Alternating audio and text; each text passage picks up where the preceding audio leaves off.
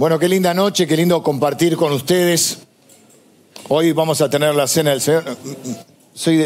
Ahí está, quiero que vean la copa. Ahí está. Esta es mía, ¿eh? No. Qué beluqueteados que están hoy también. Medias roqueras, chicas, ustedes. Y yo me vine igual. Mirá, estamos en el espíritu, yo no sabía. Pero estamos, estamos lindos, estamos lindos, estamos bien. Qué alegría verlos también. Verlos es una manera de decir, porque no los veo. veo los veo como árboles, dijo Jesús, ¿no? Eh, no, Jesús no, el, el que sanó. Y también quiero saludar a esta cámara. Prendeme la cámara. Están. Quiero saludar a todas las personas que están desde sus, sus casas o desde el lugar que estén. Y mucha gente, bah, mucha gente, todo el mundo diría a mi madre, cuando yo le digo a mi madre, mucha gente sé que está también compartiendo la cena y que por alguna eh, dificultad o imposibilidad no puede estar con nosotros, entre ellas mi mamá. Así que dejen que le mande un beso grande. Mamá, te mando un beso, te amo, sé que estás en casa. Y el domingo comemos juntos.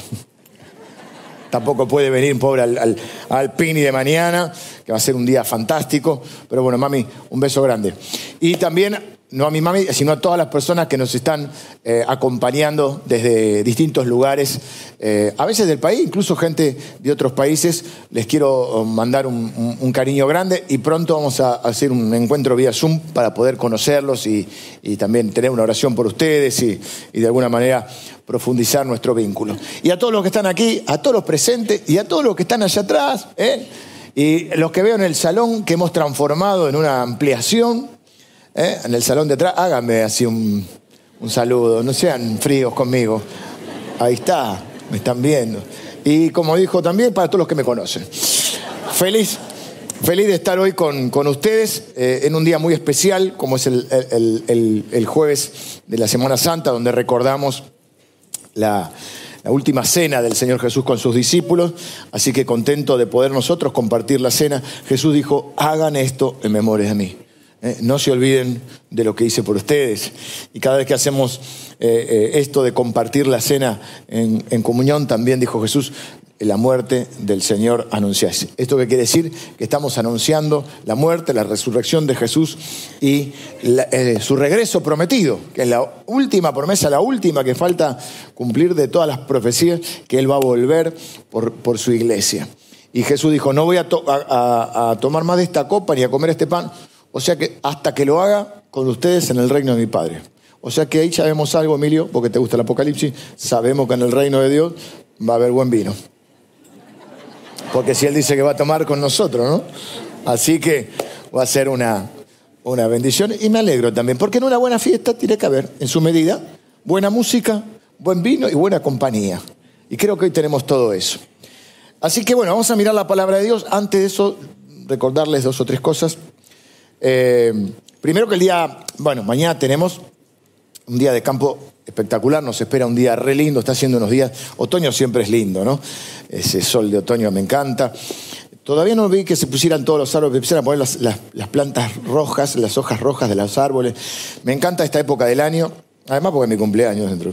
El año pasado fue el picnic, justo mi cumpleaños, eh, uno de esos días. Y eh, vamos a pasar un día bárbaro, pero aquí temprano, porque así como empieza temprano, termina temprano. A las 5 empezamos a levantar campamento, a las 6 tenemos que dejar el lugar ya eh, impecable. O sea, un grupo de nosotros nos vamos a quedar para chequear que todo esté impecable. Nos prestan un lugar fantástico y entonces lo vamos a, honrar a la gente que nos presta dejándolo eh, como nos lo dan. Pero hay que dejarlo temprano. Entonces hay que ir temprano para aprovechar el día. Hay parrillas, hay quinchos, hay eh, para todos los deportes que les guste. También hay linda sombra, lindos árboles. Un lugar fantástico. Eh, y para las personas que tienen algún tipo de eh, condición en su movilidad, así como aquellas personas quizá adultos mayores que les cuesta más viajar. Hay un micro disponible que ha puesto también un hermano de la iglesia, pero todos vamos a hacer a conciencia de usarlo o dejarlo para las personas que realmente, porque hay un, si no tienen vehículo, se pueden coordinar con alguien y además hay, hay colectivos que te dejan la puerta, salís de Morón y te dejan la puerta, creo que de Morón, pero están las indicaciones, pueden preguntar afuera. Y aquellas personas que realmente tienen una dificultad mayor para estar viajando, está disponible entonces un micro para eh, llevarlos y traerlos. Así que eso también una bendición que nos ha eh, brindado un hermano de la iglesia. Y el día domingo tenemos una gran fiesta de celebración, porque nosotros no estamos velando un muerto. eh, Estamos celebrando a Jesús que está vivo entre nosotros. Entonces vamos a hacer una gran fiesta de celebración y hay una entrada, no es ni porque se cobra, siempre es gratuita nuestra entrada, todos los eventos que hacemos, pero eh, es una invitación en realidad. O sea, si vos vas a venir, vos y tu familia, los que vienen habitualmente, no te lleves la invitación, no hace falta. Si vas a invitar a alguien que no suele venir a la iglesia, llévate esta, esta invitación. Tiene formato de entrada, pero es en realidad es una invitación. Así que esto es para los, los tres servicios del día domingo, a las 9, a las 11 y a las 19 horas. ¿Qué más contarles? Bueno, les cuento que estuve, vengo de predicar, fuimos con Lili y una amiga Anabel nos, nos acompañó, de compartir la palabra en la iglesia hermana nuestra de Castelar, la iglesia eh, Jesucristo, Jesús está aquí, del pastor Marcelo Emilio, así que estuve compartiendo con él, con su esposa Alejandra, parte de su familia que la conocí, que no la conocía, y estuve compartiendo la palabra de Dios en el lugar, me recibieron muy bien, nos recibieron con mucho cariño, y, y bueno, quería decirlo también para que estemos orando, porque ellos el día domingo van a estar realizando, ah, el sábado era, ah, pensé que era el domingo, el sábado van a estar realizando eh, una campaña evangelística en, ah, puede, bueno, nosotros tenemos libre el sábado, así que si alguno quiere ir, puede ir. En la cancha, en el estadio de Midland, que esto es en Merlo. En Libertad, cerca del cementerio. Fuimos a jugar una vez, Tavo, ahí. Ah, no, jugamos ahí. Eh, yo, yo ju- yo jugué ahí. No en el cementerio, al lado. No se equivoquen. No se equivoquen, no se equivoquen. Eh, claro, no se equivoquen. Van a tener una campaña evangelística, así que también, por ahí si tenés algún amigo que, a mí, un familiar que no conoce al Señor, lo traes el, traes el viernes al picnic, el sábado a la cancha, el domingo. Bueno, tenés un montón de opciones, ¿sí? Pero vamos a estar orando por nuestros hermanos que van a estar predicando el Evangelio ahí en, en la- en el estadio de Midland entonces. Bien, dicho todo, vamos a mirar la palabra de Dios. Les invito a los que tienen Biblia, y si no va a salir en pantalla, eh, no me olvide nada, ¿no? Eh, el Marcos capítulo 14. Quiero ver la hora. Bien, 2041. Marcos capítulo 14. En los eventos de esa última semana de Jesús, el domingo hablamos de la entrada triunfal a Jerusalén, vimos cómo eh, era una... Jesús entraba en plena conciencia de que estaba entrando a su última semana eh, de vida aquí en la tierra y plena conciencia de que le esperaba una semana súper difícil, con mucha hostilidad, esperaba, veía en el horizonte un sufrimiento y un conflicto muy grande, y vimos cómo él entró con autoridad, con poder, se paró firme, bien plantado para enfrentar lo que la vida le presentaba. Y dijimos que esa es la manera de enfrentar la adversidad, plantarse en quiénes somos. No poner nuestro foco, en cómo estamos, sino en quiénes somos. Porque cómo estamos puede variar. Hoy puedo estar bien, mañana puedo estar mal, hoy puedo estar sano, mañana puedo estar enfermo. Pero hay algo que no cambia, ¿quién soy? Soy un hijo, una hija de Dios, un bendecido. Eso prediqué, eh, no, el mismo mensaje, prediqué otro mensaje en la iglesia eh, hermana. Así que tengo que cambiar el chip, porque acabo de terminar, pero se me van a mezclar un poco. Somos benditos de Dios. Como benditos herederos de la bendición, que se hereda por la fe y la, fe y la perseverancia, hemos recibido promesas de Dios y entre ellas hemos recibido la promesa de que Dios nunca nos dejará ni nos desamparará, que estará con nosotros hasta el último día de nuestra vida, nos acompañará a atravesar el valle de sombra de muerte, porque para nosotros no es muerte, es una sombra, porque no nos daña permanentemente.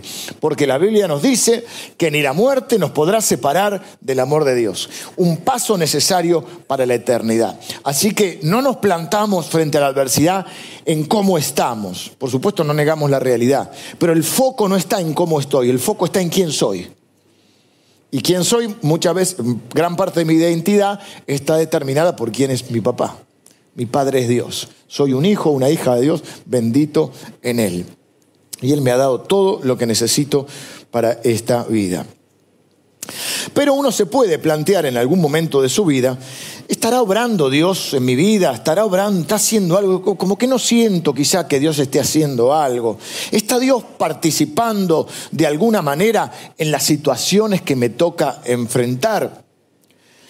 Los eventos que se producen cada día en mi vida, para mí, son, pueden parecer aleatorios, sorpresivos, inesperados, pero eso es para mí, no para Dios. Dios tiene el control de cada situación.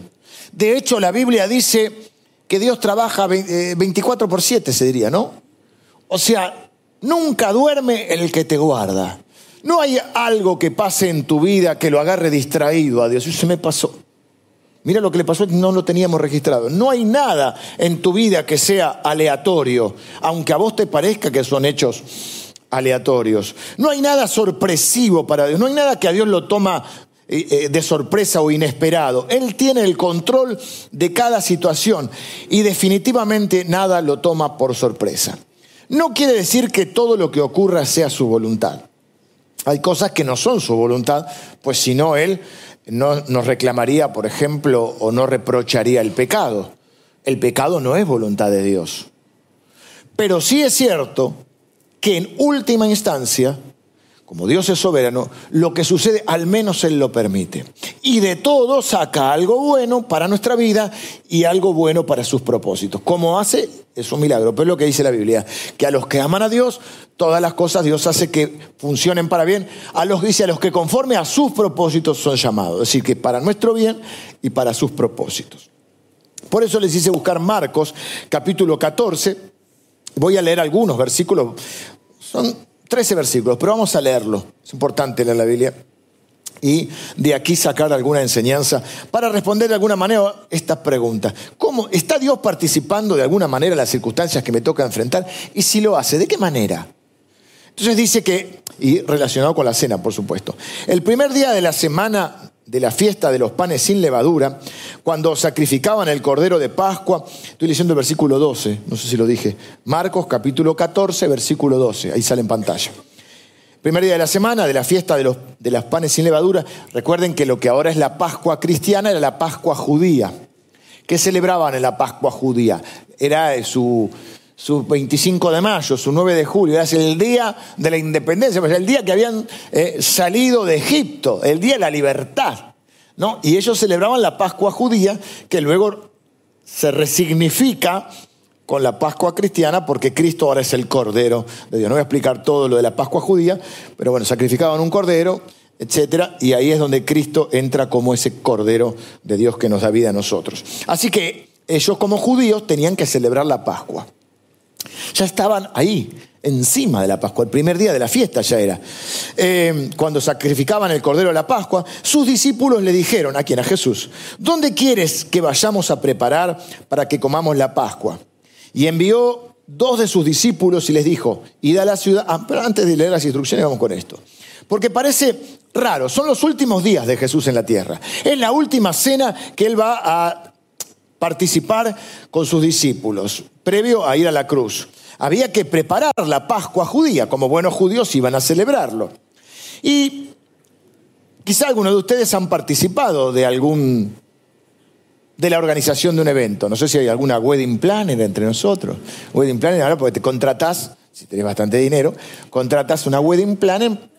¿Qué pasa? ¿Tenés frío, mi amor? Está, no me escuchás, tenés frío, te cambiaste, ¿qué te pasó?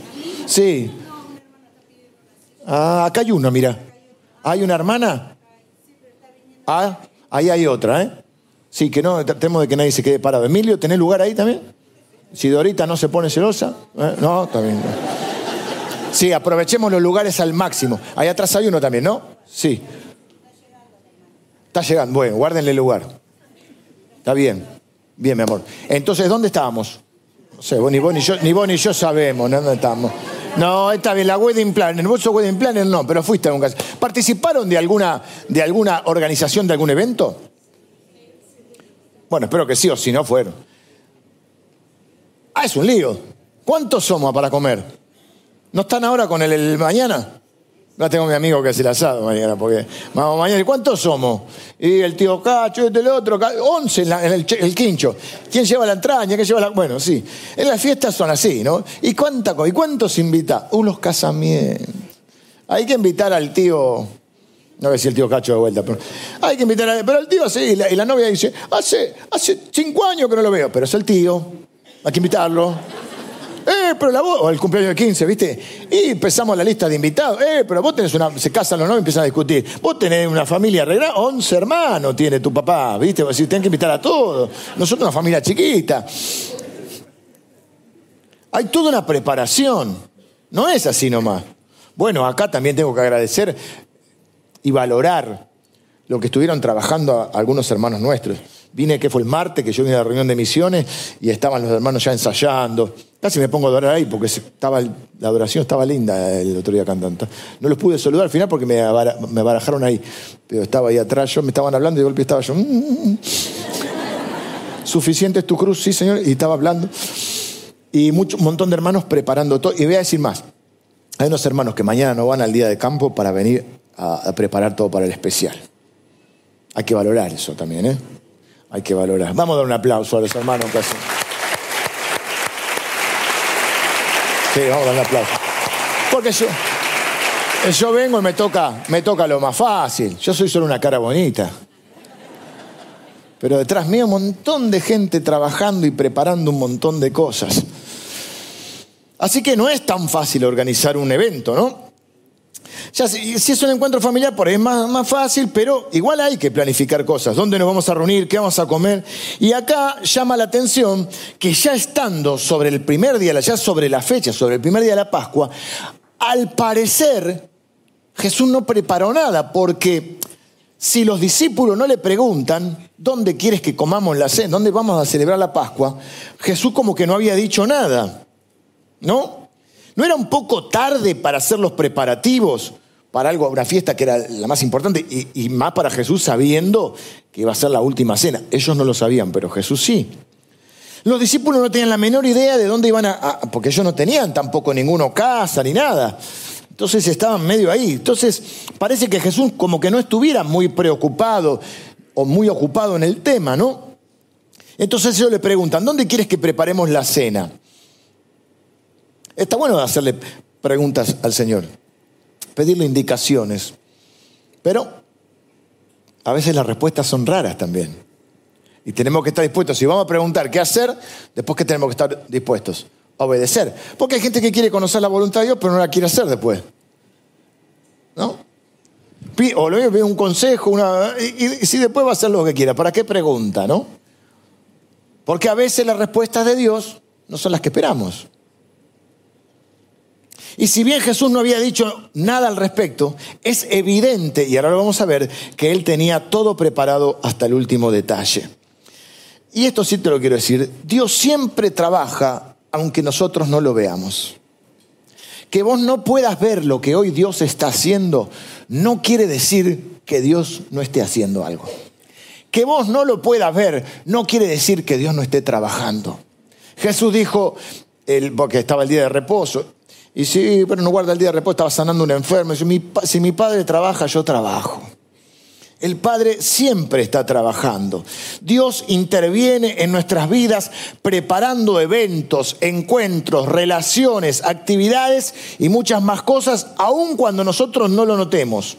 Y esto a mí me entusiasma mucho, porque me genera la expectativa de que yo no sé qué me espera mañana, pero Dios sí.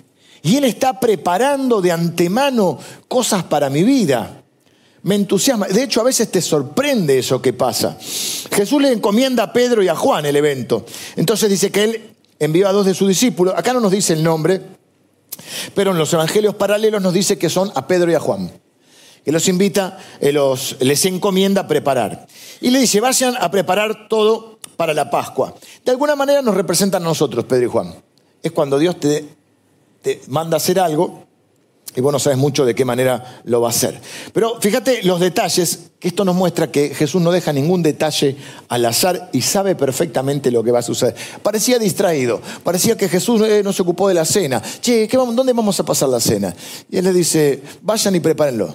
Y miren, noten las instrucciones. Les dice, versículo 13, y envió a dos de sus discípulos, sabemos que son Pedro y Juan, y les dijo, id a la ciudad y os saldrá al encuentro un hombre que lleva un cántaro de agua seguidle. O sea, síganlo. Van a encontrar un hombre llevando un cántaro de agua, síganlo. Está por estallar una bomba, mira. Y donde entrare, decida el, perdón, síganlo. Y donde entraran, decida el señor de la, de la casa. El maestro dice, ¿dónde está el aposento donde he de comer la Pascua con mis discípulos? Y él nos mostrará un gran aposento alto, ya dispuesto, subrayenlo, otra, eh, otra traducción dice ya preparado. El mensaje de hoy se llama todo ya preparado. Y preparad para nosotros allí. Raro también. En la Biblia hay cosas raras. Algo sucedería en el momento que los discípulos entraban a la ciudad. Al escuchar esto, se deben haber mirado un poco raro, porque hay cosas raras. Primero, no era habitual que los hombres buscaran el agua, la buscaban las mujeres. Así que ya arrancamos raro. Van a encontrar un hombre cargando el cántaro y van a los pozos de agua a traer agua. Pero no era una tarea que hicieran los hombres. Por lo tanto, ya era raro que se encuentren con un hombre haciendo eso. Segundo, eh, síganlo, no hablen con él, síganlo. O sea, porque lo normal que hubiera dicho, Señor, ¿dónde querés que preparemos la, cena? Bueno, vayan a la casa de fulano y él va a tener todo preparado. No, no, no son así las instrucciones. No, tienen que, medio misterioso, tienen que entrar a la ciudad. Se van a encontrar con un hombre que está sacando agua de un pozo. Hora, coincidencia, ¿no? Tienen que seguirlo. Este hombre va a ir a la casa de otro. Y al otro golpeen la puerta, o cuando el otro entra, donde vean que entra el hombre del, pozo de agua, del cántaro de agua, díganle, ¿dónde está el lugar para que el maestro pase la cena? Es raro. Entonces, lo primero que les dije es que Dios siempre trabaja, aunque parece distraído, aunque no sabemos qué, aunque parece que lo agarra desprevenido, Él tiene las cosas preparadas. Y hasta el último detalle. Dios, segundo, Dios sabe los quién y los cuándo de tu vida. Esto me encanta. Esto me genera mucha expectativa. ¿Por qué? Porque en aquel momento, ¿cómo supo Jesús a qué hora iban a entrar los discípulos.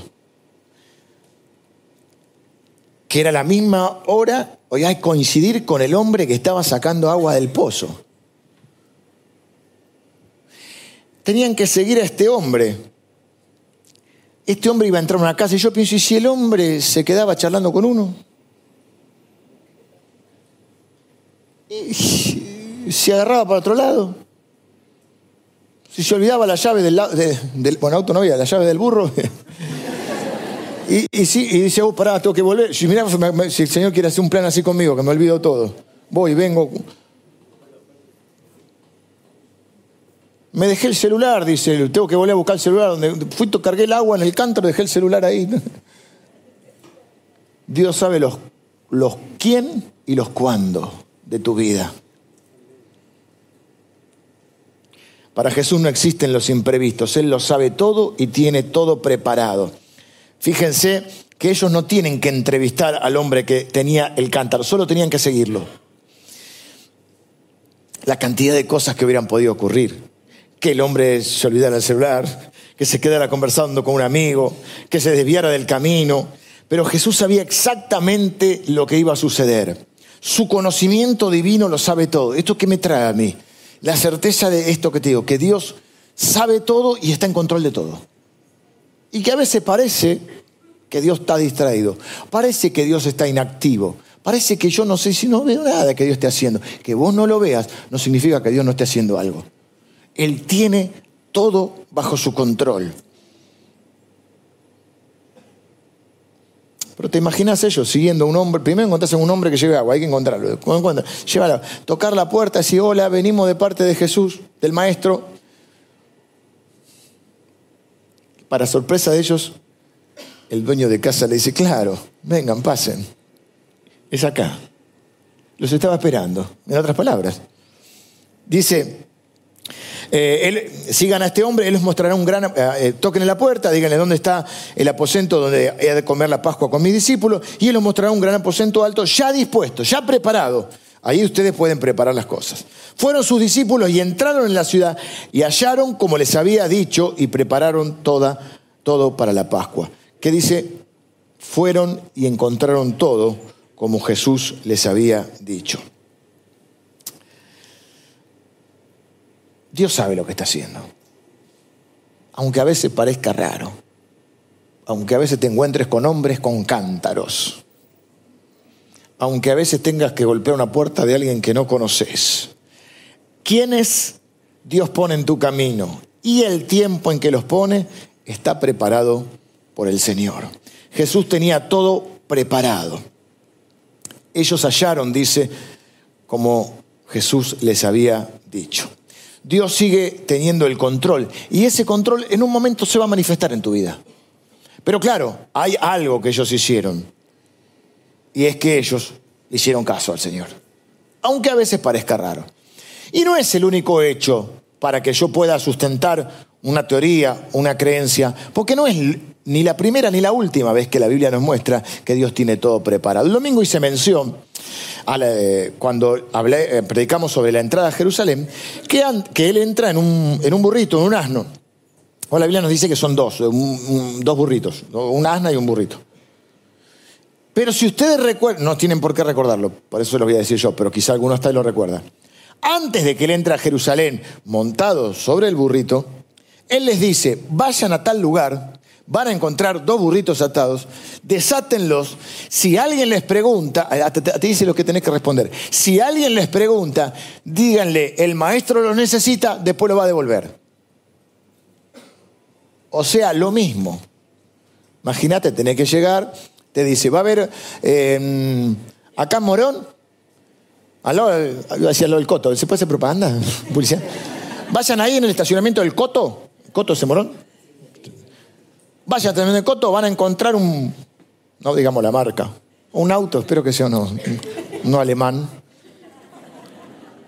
Los autos tienen que ser alemanes. Van a encontrar un auto alemán con las llaves, ya preparado con las llaves. Bueno, si no es alemán no importa, lo que el Señor diga. Eh, tráiganselo. Si el dueño, de si alguien le dice, dígale, el Señor, ustedes no hagan esto, es un ejemplo. Pues probablemente terminen en la comisaría. O sea, probablemente terminen, viste, claro. Si vos decís, me lleve el auto, ¿por qué? Porque el Señor lo necesita. Medio te va a mirar el del coche, va a decir, vos decís, espera que llamo al 911 a ver si confirman. Está difícil. Solo si te lo dice el Señor. Pero yo no sé si habrán sentido eso, porque bueno, no había autos, pero eh, la manera de, manejarse era en, en, en burros, asnos, no sé si había el caballo también, imagínate. Vos vas, te llevas el, burro de otro y porque el Señor lo necesita, después te lo devuelve. Es raro. A veces las, las cosas que se suceden en nuestra vida son raras. Ahí no está la fe para, para obedecer a Dios.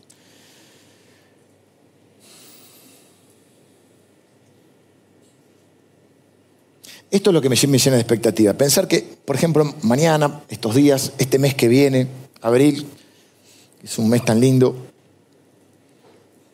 Él ya sabe lo que me va a suceder. Por ejemplo, esta semana, semana que pasó, recibí un mensaje, me suele pasar. Un pastor eh, amigo, no amigo íntimo, pero amigo, quiere tener un encuentro conmigo, una charla conmigo, y con otro pastor más. Bueno, para mí es novedoso, no sé qué es lo que, vamos a hablar, pero ¿sabe qué pienso? Dios ya sabe qué va a suceder en esa conversación. Dios ya sabe con quién me voy a encontrar este mes. ¿Qué sé yo la sorpresa que Dios tiene para nosotros? Te tiene que llenar de expectativa. Partimos de que Dios es todopoderoso, partimos de que es bueno, que todo lo usa para bien. Quiere decir que yo no sé lo que me va a pasar, porque generalmente cuando miramos el futuro a veces tenemos una tendencia al miedo, ¿no? O al temor, o a la ansiedad, a decir, ¿y qué me espera este mes? Y el, eh, acuérdense que el miedo o el temor es un falso profeta que te anuncia apocalipsis, desgracias, ¿no? Eh, entonces vos estás pensando, me va a pasar esto y esto, y, qué pasa si me, si me roban, y que un amigo mío me dijo, ¿qué pasa si me secuestran? Y yo, qué tranquilo, si vos no tenés nada, ¿quién te va a secuestrar? te tienen que dar de comer y todo, tienen que alimentar, pierden plata los, los secuestradores con vos, ¿viste? Estaba pensando esto cuando repasaba hace unos minutos el mensaje y me agarró, estábamos con Lili, tomé un cafecito en una estación de servicio antes de venir acá, y me agarró como una cosa mientras lo leía de expectativa. No estaba preparada, yo ya lo escribí el mensaje antes. Lo escribí yo, así que ya lo había leído. Pero me sentí algo, y te lo quiero compartir. Me agarró una expectativa. Esto lo había escrito y lo dejé ahí, ¿viste? Pero esta parte me agarró expectativa, es decir, Dios tiene preparado los quién y los cuándo para mí de este mes. ¿Cuándo me voy a encontrar? ¿Qué sé yo? Y me agarró como una, una adrenalina de decir, estoy seguro que Dios tiene un montón de cosas, de bendiciones, pues yo soy un bendito de Dios. Digo, tiene un montón de bendiciones para este. Y en vez de estar pensando a veces, hoy si me pasa esto, me pasa lo otro, voy a pensar esto. No, que Dios tiene ya sabemos que tiene control, no te vengo a decir nada nuevo. A veces mi tarea no es decir cosas nuevas, es recordarte lo que ya sabes. Y tengo la expectativa de esos encuentros divinos que Dios pueda tener para mí, de lo que sé yo, lo que Él va a hacer esta semana, este mes conmigo. Y me genera un montón de expectativa y te la quiero transmitir, porque yo no, no soy, si soy distinto a vos, porque cada uno es cada quien, pero yo no soy más cristiano que vos, más hijo de Dios que vos. Todos somos, bueno, todos los que hemos puesto nuestra fe en Jesús, le hemos entregado nuestro corazón, somos hijos, hija de Dios, como cantamos eh, los domingos, somos los hijos y las hijas de Dios. Y no sé cómo sigue. ¿Cómo, sigue Melody? Somos los hijos y las hijas. Y en cualquier lugar, el Padre muy cerca está. Tengo muy ganas de cantarla, pero no, dejémosla. En cualquier lugar el Padre muy cerca está. Y si está el Padre, y está el cuidado de Él. Y cuando van los padres, ¿qué hacen? Siempre tienen cosas buenas para los hijos. Jesús dijo, si ustedes saben darle buenas cosas a sus hijos, ¿cuánto más Dios? Entonces tengo expectativa de este abril, de este mayo, de este 2023, de la, la gente que Dios ponga en mi camino, las oportunidades de bendecir a otro y de ser bendecido. Hoy, por ejemplo, me vine con una. Me sentí bendecido. ¿Vos te pensaste igual y le decís que sí porque estamos entre todo el mundo? me sentí re bendecido en la otra iglesia, ¿viste? Y hace poco fuimos a otra iglesia a predicar. Eh, que no las conocíamos, la iglesia, sobre la calle Libertadores en Capital. Y la gente, bueno, ustedes también nos aman y nos sentimos muy amados, pero ustedes nos conocen, lo cual no sé si es bueno o malo. A veces te pueden amar más y te conocen menos. Y nos sentimos también muy bendecidos. Y así uno va caminando. Y yo no, no somos, somos distintos, pero tenemos el mismo valor para Dios. Y Dios nos usa cada uno en el lugar que nos pone. Entonces está bueno pensar, en vez de seguir al falso profeta del temor o de la ansiedad, seguir a nuestro Dios. Y si Él nos dice, mira, vayan por ahí que van a encontrar con uno con un cántaro y sigámoslo te vas a encontrar con mil situaciones inesperadas, pero son inesperadas para vos. Para Dios no, porque ¿qué le dijo? Van a encontrar un lugar ya dispuesto, ya preparado. Eso es lo que quiero que subrayen. Está todo ya preparado por Dios. Esta historia también nos enseña, y con esto termino, que todo es del Señor. El burrito y el aposento alto tenían dueño, pero es del Señor y Él dispone de lo suyo cuando Él quiere. Esto no es excusa, como dije, para apropiarnos de nada que no es nuestro, no. Pero todo es del Señor. Dice la Biblia, que de Él, por Él y para Él son todas las cosas. Otro versículo que es uno de mis preferidos dice que todas las cosas que pertenecen a la vida y a la piedad nos han sido dadas por su divino poder. Es decir, todo, y hace ahí una, no, no vida secular y vida cristiana, porque tenemos una sola vida, pero cuando dice a las cosas que pertenecen a la vida y a la piedad, es como dos planos, el plano espiritual y el plano material. Eso es lo que quiere decir. La vida es como la, la diaria y la piedad son las cosas espirituales. Entonces, todo lo que pertenece a la vida y a la piedad, todo lo que necesitamos para vivir esta vida en plenitud, caminando en sus propósitos, nos ha sido dado por su divino poder. Claro, después dice, mediante, porque voy a decir, bueno, pero todo no lo tengo todo. Quizá me falta esto, me falta lo otro. Pero él dice, mediante, por, medio de aquel que, nos llamó, por el medio de aquel del, conocimiento de aquel que nos llamó, o sea, cuando conocemos a Cristo, y después dice, mediante preciosas y grandísimas promesas. ¿Cómo son las promesas de Dios, Luis? Preciosas y grandísimas. Es decir, Dios te lo dio todo. Algunas cosas vos todavía no las ves, ¿Por qué? Porque están en forma de promesas. Las promesas son como, como, bueno, como, lo que, como la palabra dice, piensen en un cheque. ¿Estoy bien de tiempo? Estoy pasado, ¿no? ¿Cómo están? ¿Tan aburridos? ¿Qué van a decir? Un cheque es una promesa de pago. En Argentina estamos medio ya el que se quema con leche y una vaca y llora, ¿no? Te, mando un cheque, uh, sí, 30, 60, no. Uh. Ahora no sé tanto el cheque porque tiene un impuesto. ¿Qué es el cheque? Una promesa de pago. Pagaré al señor Emilio Sauchik la cantidad de. No lo tomes en serio, es un ejemplo. El día tal, páguese al, señor, iba a decir al doctor, al, señor Emilio Sauchik la cantidad de. Ok, es una promesa de pago. ¿Y de qué importa para que yo esté, eh, para que Emilio esté tranquilo o no? ¿Quién lo firma? Pues si es de Luis, si es de Tavo. Ah. Había un libro en mi casa que se llamaba Libro de Cheques del Banco de la Fe. En todas promesas y devocionales de Spurgeon.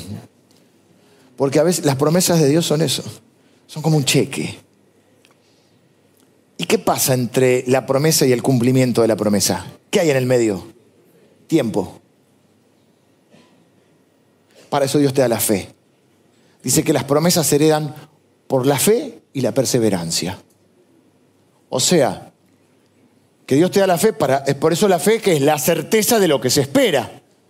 Es la convicción de lo que no se ve. Yo tengo todo de Dios, todo lo que necesito para esta vida. Dios me lo dio, pero por la fe creo que lo tengo porque Dios dice y Él firmó el cheque. Él, entonces, ahora, ¿cómo, ¿yo cómo me hago esa promesa? Por la fe y la perseverancia. ¿Y la perseverancia qué es? Mientras pasa ese tiempo, le sigo creyendo a Dios, sigo obedeciendo a Dios y sigo bendiciendo a los otros. Porque estoy en el pacto con Dios que te bendeciré y serás bendición. Ahora, cuando uno pertenece a una organización, normalmente los cheques no tienen una sola firma, tienen dos firmas. Una cuestión de control. Nuestras promesas están firmadas por el Padre, pero también están garantizadas, o la segunda firma es la del Señor Jesús. Porque la Biblia dice que todas las promesas de Dios son sí y son amén en Cristo Jesús. ¿Qué quiere decir sí y amén? Quiere decir así se ha hecho. O sea, todas las promesas de Dios están garantizadas por Jesús. Entonces, todo lo que vos necesitas para esta vida, Dios ya te lo ha dado. Dios ya tiene todo preparado. Dios tiene todo bajo control. No estoy diciendo que no vayas a enfrentar adversidades. Al contrario. No estoy acá para decirte pare de sufrir porque es otro equipo. Acá vas a tener, no estamos diciendo que la fe te exime de las adversidades. La fe te permite atravesar las adversidades. Sabiendo por qué la fe. Sabiendo que Dios está en control, que no te va a dejar nunca y que todos los días te dará las fuerzas necesarias para enfrentar lo que te toque vivir. Porque como otra promesa hermosa, como tus días serán tus fuerzas. Todo ya preparado. Espero que esta palabra te llene de expectativa. De Él es todo y todo lo que vos necesites lo tendrás en el momento que lo necesites. Y si hay algo que no tenés, es o porque todavía no se manifestó, no se, no se materializó, o porque por ahí vos pensás que lo necesitas y Dios piensa que no. Pero todo lo que vos necesites, Dios ya te lo ha dado. Como un padre prepara todo para eso, pero mucho más. Ahora sí, Vienen los músicos de la banda de rock. Escuela de Rock. Qué peliculón. Termino con esto, hermanos. Jesús siempre se nos adelanta. Y nosotros creemos que estamos viviendo algo nuevo y donde llegamos, Jesús ya está ahí. Eso es fantástico. Es fantástico. Así que, venga maestro, lo estamos esperando. Jesús ya está ahí. Donde vos llegás y es una situación nueva para vos, ¿vos te crees que lo vas a sorprender a Jesús? Mira, a veces metemos la pata, no sé si ustedes. Yo conozco un pastor que sí, que suele vestirse de negro. A veces metemos la pata. Hola. ¿Vos crees que eso le sorprende a Dios? ¿Vos crees que vos te mandás un pecado y Dios dice, uh, este no lo teníamos en cuenta? Voy a tener que ir a la cruz de vuelta a morir. ¿Vos crees que lo sorprendiste a Dios con un pecado nuevo? ¿Vos crees que estás descartado porque, porque fallaste? ¿Pensás que Jesús no lo sabía? La Biblia dice que Él murió por todos nuestros pecados. Te voy a decir algo más. ¿Eso significa todo? ¿Qué significa? Ah. All. Pasados, presentes y futuros. O sea que Él murió por los pecados que todavía no cometiste. Y esto no es licencia. Ah, si le digo eso, ¿va licencia para pecar? No. Te tiene que quedar más amor para decir, no, no merece el Señor que yo le siga ofendiendo. Pero a veces pecamos. Jesús ya murió por esos pecados. Eso no va a cambiar los planes de Dios. Todo lo que tenemos y todo lo que somos en la vida es por su gracia. Claro, en una cosa media paradójica, la Biblia dice, esfuérzate en la gracia. Para poder decir, como el apóstol Pablo, su gracia no ha sido en vano para conmigo. Pero su gracia es la que nos perdona, su gracia es la que nos levanta, su gracia es la que nos da otra oportunidad. Y su gracia también es la que nos da el poder para no vivir como vivíamos antes. Y para hacer lo que antes o sea, o para hacer lo que jamás podríamos hacer sin Él. Y para ser nuevas personas que no son perfectas, pero que ahora buscan agradar a Dios en su vida. Así que mi oración es que tu corazón se llene de expectativa y no de temor y no de preocupación. Hay que ocuparse. Esfuérzate en la gracia pero de expectativa de decir, ¿qué tendrá Dios preparado para mí? Yo miro para atrás y lo único que veo es, bueno, ha pasado cosas buenas y malas, no, no digo que no, no lo niego, pero lo que digo hoy, que está cerca mi cumpleaños y uno de los cumpleaños siempre se pone a pensar, es que miro para atrás y digo, ¿cuántas cosas Dios tenía preparadas que yo ni me imaginaba? Ni me imaginaba. Cuántas cosas, cuántas bendiciones, cuántas misericordias de Dios, cuánta fidelidad de Él, no mía. Cuánto cuidado, cuánta provisión.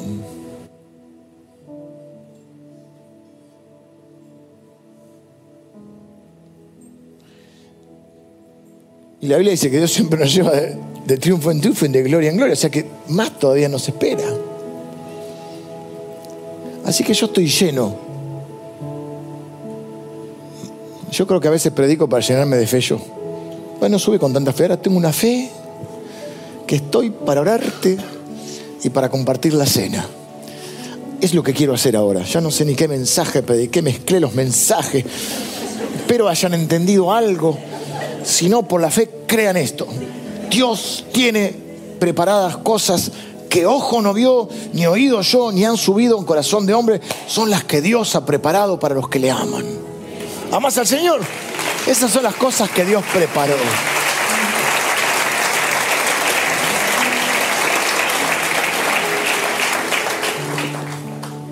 Así que voy a orar.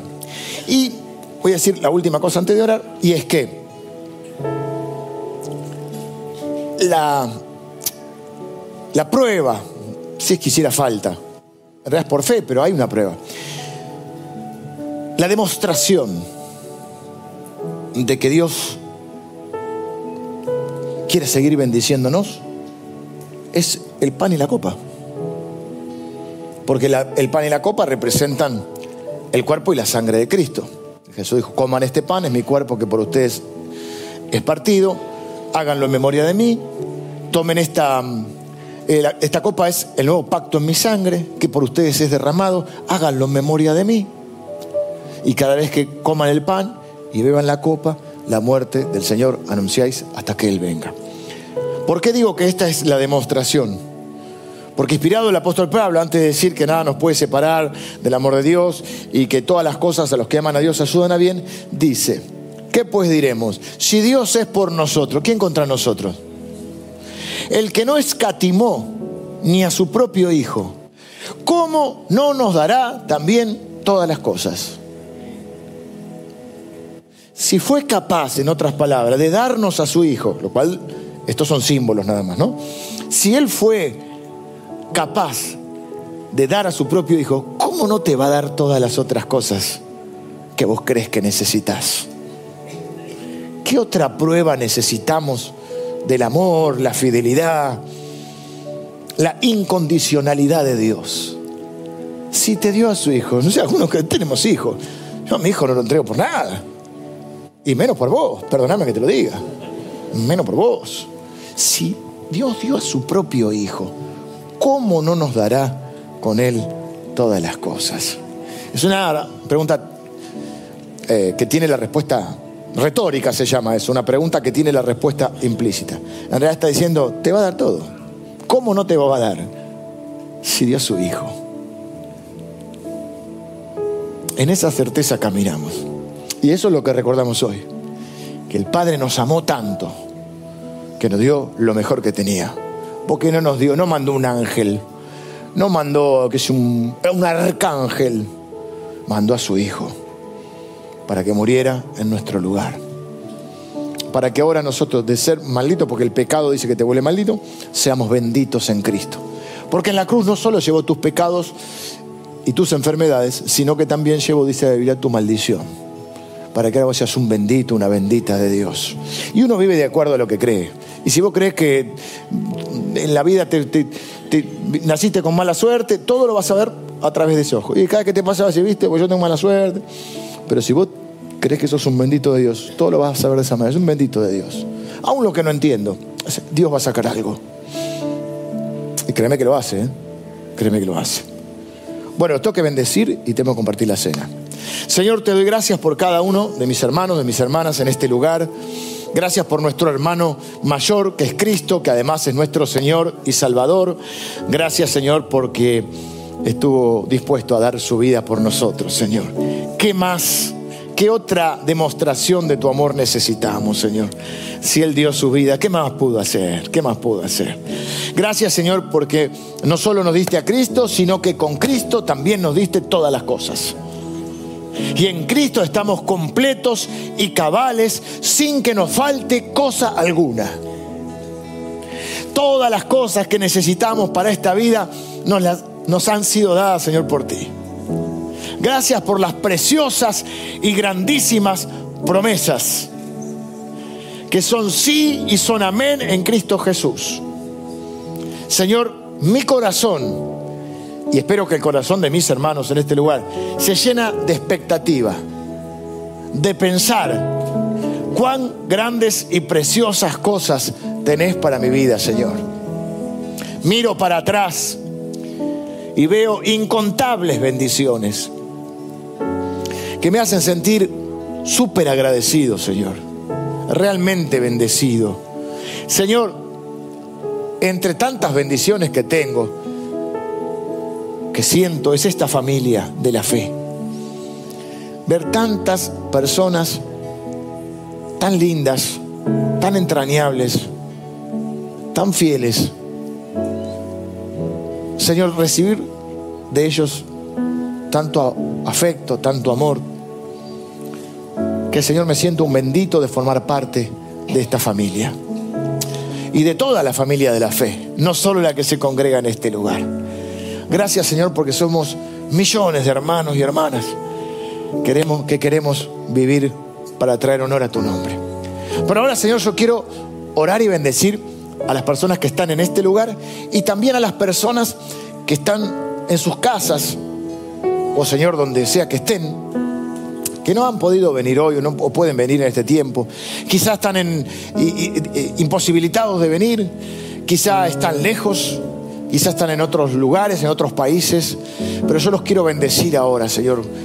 Quiero bendecirlos en tu nombre, Señor. Y declarar que tu palabra es verdad.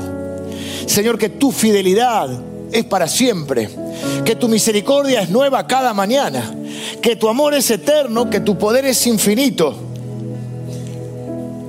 y que nosotros disfrutamos, Señor, y caminamos en esa convicción, en esa fe.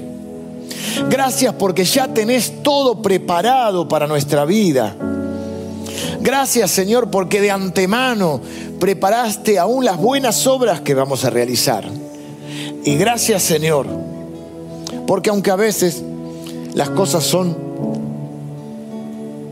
imprevistas para nosotros, todo está bajo tu control y nada te agarra desprevenido, Señor.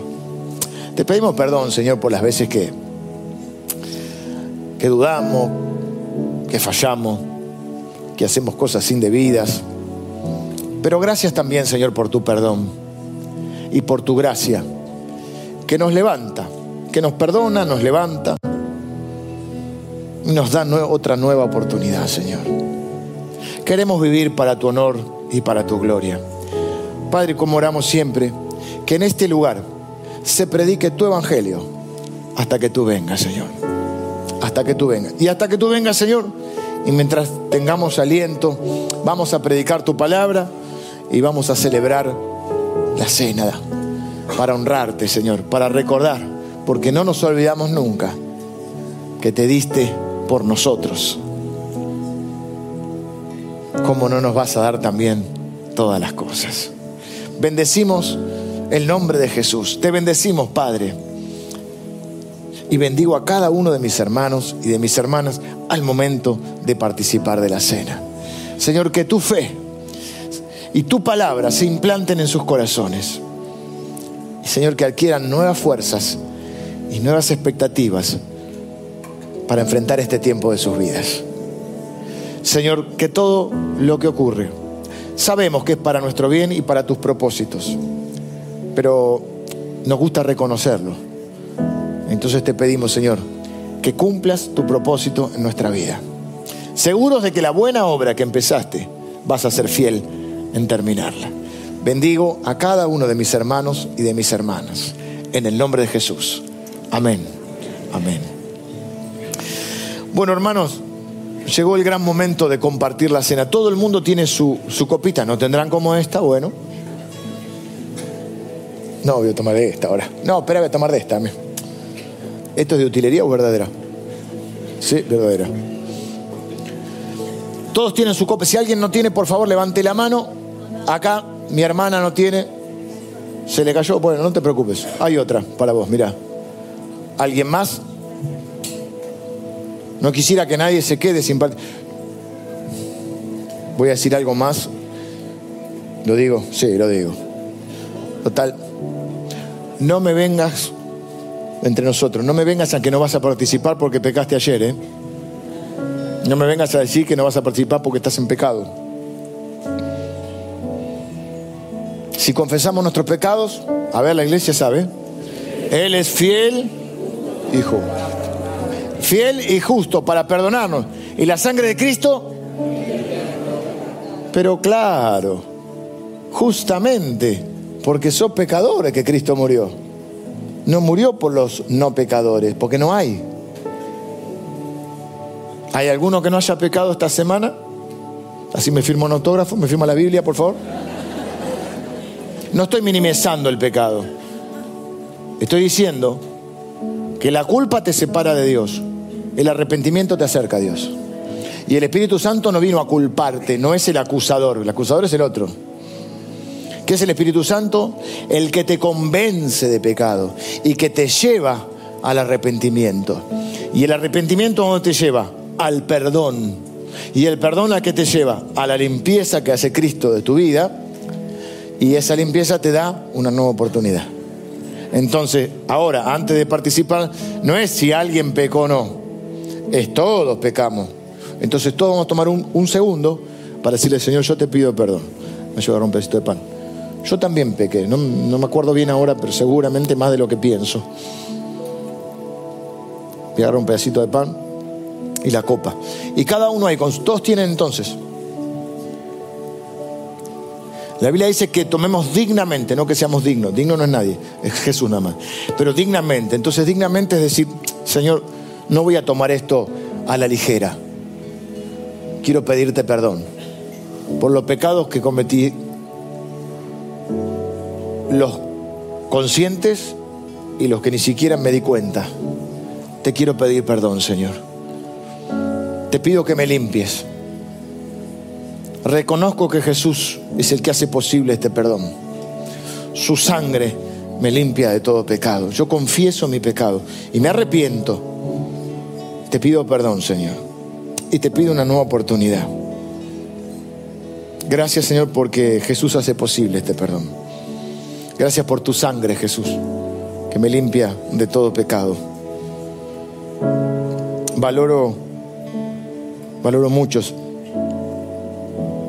poder tener una nueva oportunidad. ¿Estás orando así? Decirle, perdóname, Señor. Necesito otra oportunidad. Limpiame, Señor.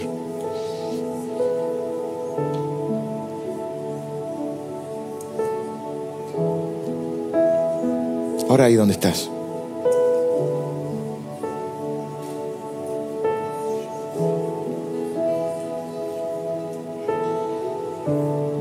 Señor, yo bendigo a cada persona que con un corazón dispuesto, humilde, está reconociendo que te necesita.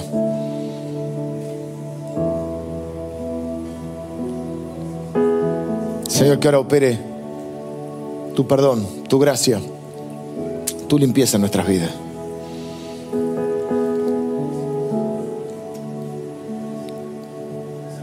En el nombre de Jesús. Ahora sí, entonces podemos participar libremente del pan.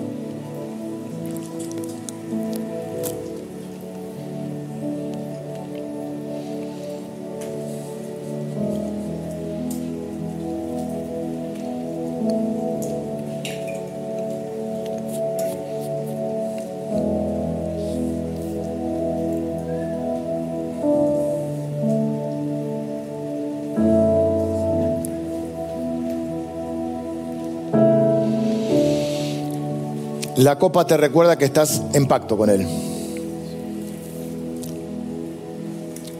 Un pacto tiene dos partes, es un acuerdo entre dos partes, y como nosotros no podemos cumplir nuestra parte, Jesús la cumplió. Eso hace que el pacto sea irrompible, inquebrantable. Porque si dependiera de mí, se quebrantaría cada rato. Pero nuestra parte la hizo Cristo.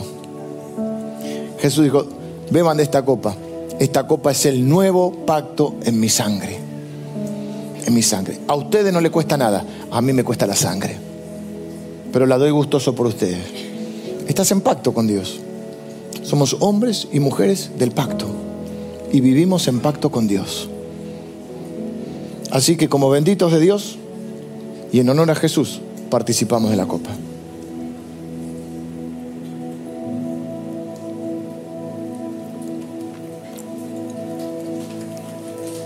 Y le damos un aplauso al Señor. Gracias, Señor. Gracias, Señor. Gracias, Señor. Gracias, Señor. Gracias, Señor. Gracias, Señor. Gracias, Señor.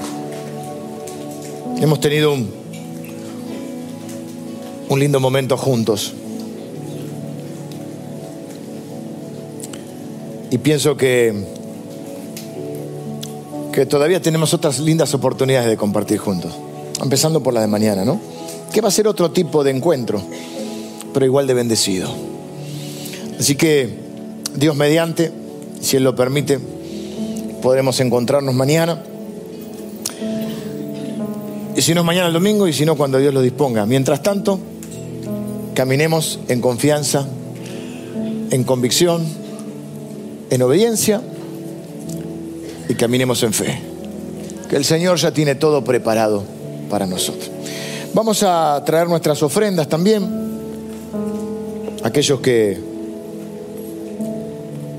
que nos visitan, nadie está eh, forzado, es algo voluntario, que los hijos de Dios y las personas de, de esta casa